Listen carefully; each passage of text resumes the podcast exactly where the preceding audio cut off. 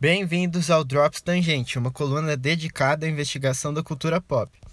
A ideia dessa coleção de textos é trazer para cá os quebra-cabeças intelectuais sobre cultura, cultura popular, interação cultural, de modo objetivo e acessível.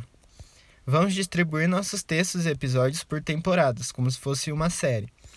Sendo assim, agora na primeira temporada, exploraremos os tópicos preliminares do assunto, entre eles as definições e conceitos de cultura, um pouco da história da cultura popular, além de suas abordagens de estudos, significados e características. Eu sou o Bruno Maroni e neste episódio encerramos nossa investigação sobre os principais conceitos de cultura.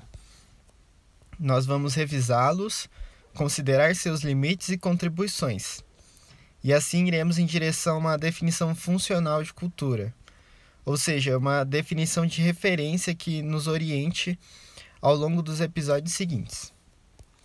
Começamos bem do começo a nossa série de textos, afinal, não dá para pensar sobre fé cristã e cultura pop sem antes observar ao menos o básico do que é cultura.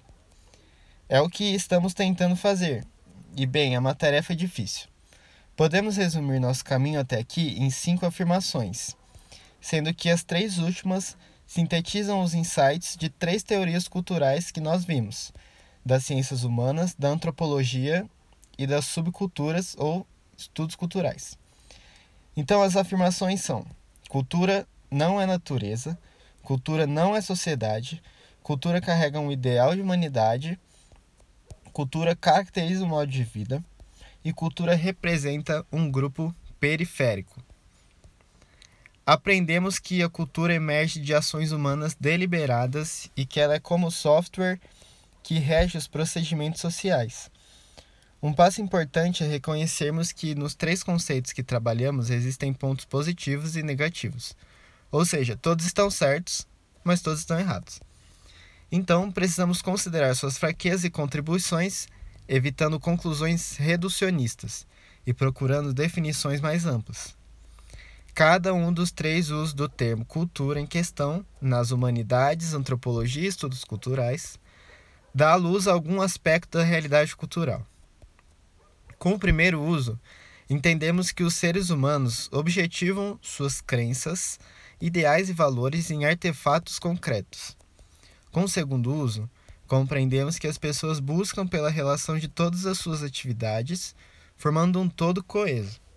E com o terceiro, nós lembramos que existem poderes agindo sobre os movimentos culturais e que a própria cultura pode servir como recurso subversivo.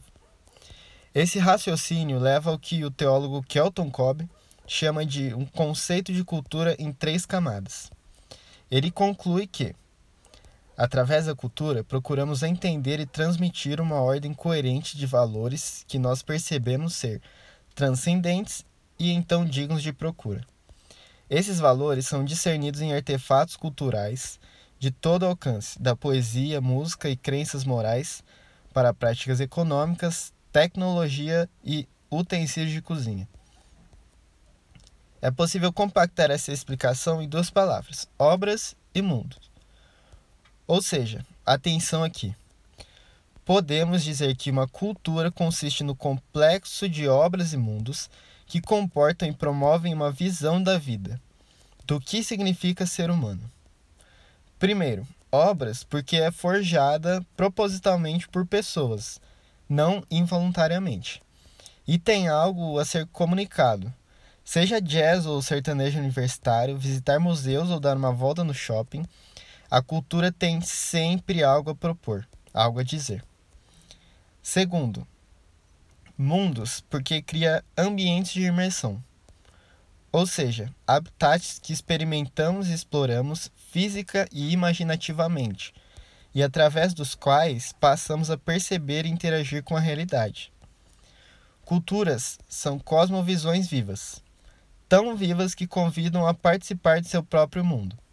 E aqui vale recordar que cosmovisões vem lá do fundo, do coração, do núcleo existencial onde localizamos nossa fé, onde descansam e se agitam nossos amores. Então significa que em todas as obras e mundos culturais há um amor embutido. E onde há um amor, há modelo de vida, jeito de ser. esse é o convite de qualquer expressão cultural: ser gente. Existem diferentes respostas para esse convite, e por isso nossa definição funcional é tão decisiva para a gente. Agora que temos em mãos essa definição, vamos mudar um pouco o rumo das nossas conversas e a partir do próximo episódio começar a falar sobre cultura pop.